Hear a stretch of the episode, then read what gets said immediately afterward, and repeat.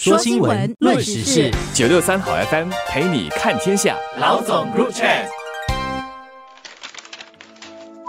你好，我是吴欣迪，联合早报总编辑。你好，我是罗文燕，华文媒体集团营运总编辑。对于那些住在主屋但是又想要养猫的人，国家发展部高级政务部长陈杰豪上个星期六的讲话，应该会让他们对未来能在自己的主屋家里养猫充满了一些期待。陈杰豪虽然没有宣布政府将允许主屋居民在家中养猫，但他却透露了公园局属下动物与兽医事务组的一项网络调查结果。那么这个调查结果呢，就显示说，在三万多名参与调查的公众当中，有九成的人认为猫呢是适合当宠物的，并且多数的人也希望政府能够放宽条例。允许主屋居民养猫，当局当然不会就以这个调查结果就立刻的来修改现有的条例，但肯定的，这个调查结果会是一个重要的参考。根据陈杰豪的说法，调查结果给当局提供了宝贵的意见，让他们了解公众对猫还有猫福利问题的看法。但是他也指出说，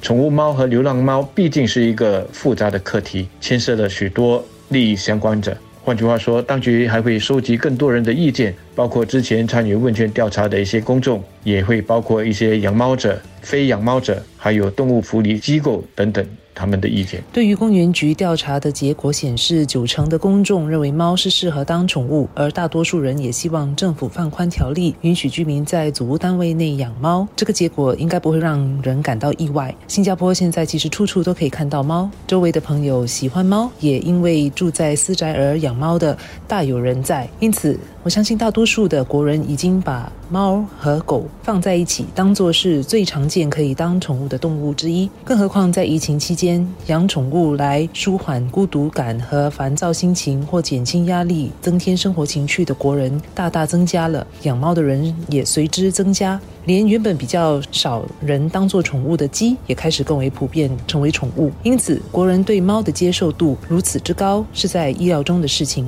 虽然当局没有透露具体有多少接受调查的人是支持在祖屋内养猫，说是为了不要让到调查结果在接下来的公众咨询影响其他人的意见，我猜想这个大多数的比例应该是相当的高。新加坡有将近八成的人口住在祖屋内，如果假设祖屋居民当中也是有近九成的人认为猫是适合当宠物的，那支持当局放宽条例让居民在祖屋内养猫的应该是相当高的。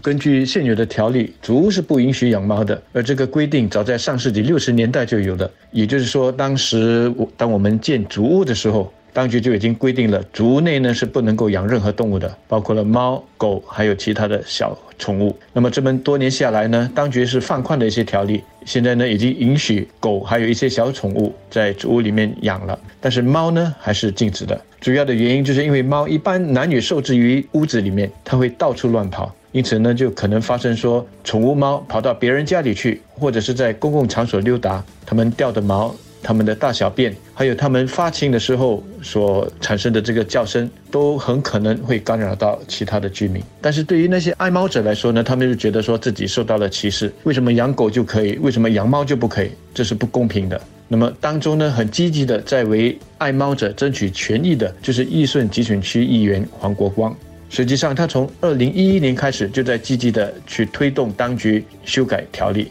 而他认为呢，在主屋养猫所可能出现的一些问题，并不是没有解决的办法的。这包括说，在宠物猫身上呢置入晶片，方便追踪；还有呢，要求猫的主人在自己的门窗那里装这个网，防止这个猫跑出屋外等等。当局在当年不允许祖屋居民养宠物。后来又放宽条例，允许养狗却不能养猫，必然有他们的道理。但无论是什么条例，都应该因时制宜。辛迪刚才提到当局对于在祖屋内不能养猫的理由，然而这些年来到处乱跑、破坏社区安宁，甚至是伤害其他动物或人类的动物当中，有每天清晨啼叫的公鸡，有随时会潜入公寓或私宅咬死鱼儿的水獭，还有可能从丛林中窜出来的野猪。猫儿相比之下就温驯文静的多了。其实近年来也没有听到什么关于猫的投诉。另外，私宅和政府祖屋在养宠物的条例也不一样。私宅对饲养宠物的条例似乎不像祖屋那么严格，当局允许人们在私人场所，这也就是包括私宅，饲养最多三只狗，也没有明列说不能养猫。而在祖屋区内，当局说由于受到空间的限制，住户只能饲养一只狗，并且规定在祖屋里饲养的狗儿体积不能太大。被批准的狗儿品种共有六十二个。这样的区分或许得重新检讨了。多年前，或许一般的私人公寓一般上会比祖屋大，但现在的公寓越建越小，也有不少已经比四房式祖屋来得小。此外，三房式祖屋面积或许不是特别大，但是如果里头住着的是一个单身王老五，他想要多养一只狗，或想要养一只体型比较大的狗，空间绝对是有。因此，一刀切的以祖屋和私宅来区分可以养什么宠物和养多少只，已经显得不太合适了。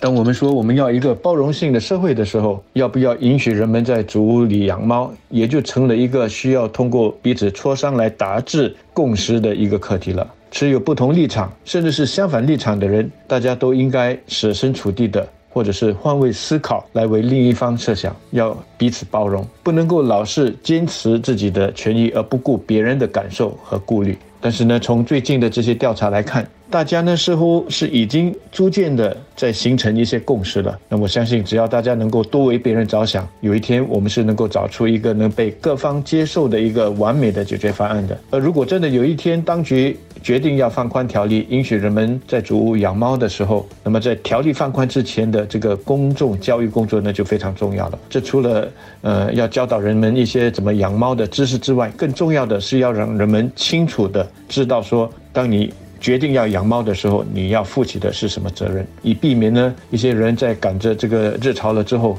兴趣就没了，之后呢就随意的把猫丢弃，这种很不好的行为。其实无论是养什么宠物，最大的责任还是在于饲养宠物的饲主身上。在决定要养宠物之前，他得知道是需要肩负什么责任，还有如何好好的照顾宠物，也得确定自己有足够的时间和能力，还有决心去照顾宠物。除了时间、精神的精力之外，他也得做好相。相关费用的预算，当宠物生病了，有没有能力照顾它们，还有支付他们的医药费？现在带宠物去看兽医，动不动就要动辄百多甚至数百元，要动手术的话，很可能是上千元，所以开销不小。此外，也要照顾到左邻右舍，管好自己的宠物，避免为邻居造成干扰。邻居也有可能怕猫怕狗的。所以也应该尊重他们的感受。另一方面，在谈到包容和关爱社会的这一点上，让祖屋居民能够养猫的话，或许能对流浪猫的问题有所帮助。当局自二零一八年推出流浪狗绝育计划以来，有超过三千八百只流浪狗已经绝育，而其中找到新的归宿或寄养家庭的流浪狗占了六成以上。相比之下，现在的流浪猫绝育计划偏重的是绝育的部分。手术完成后，多数的猫是被释放回社区。我想，如果当局能够放宽条例，允许祖屋居民也能养猫的话，并鼓励他们领养这些流浪猫，而不是去花钱买猫，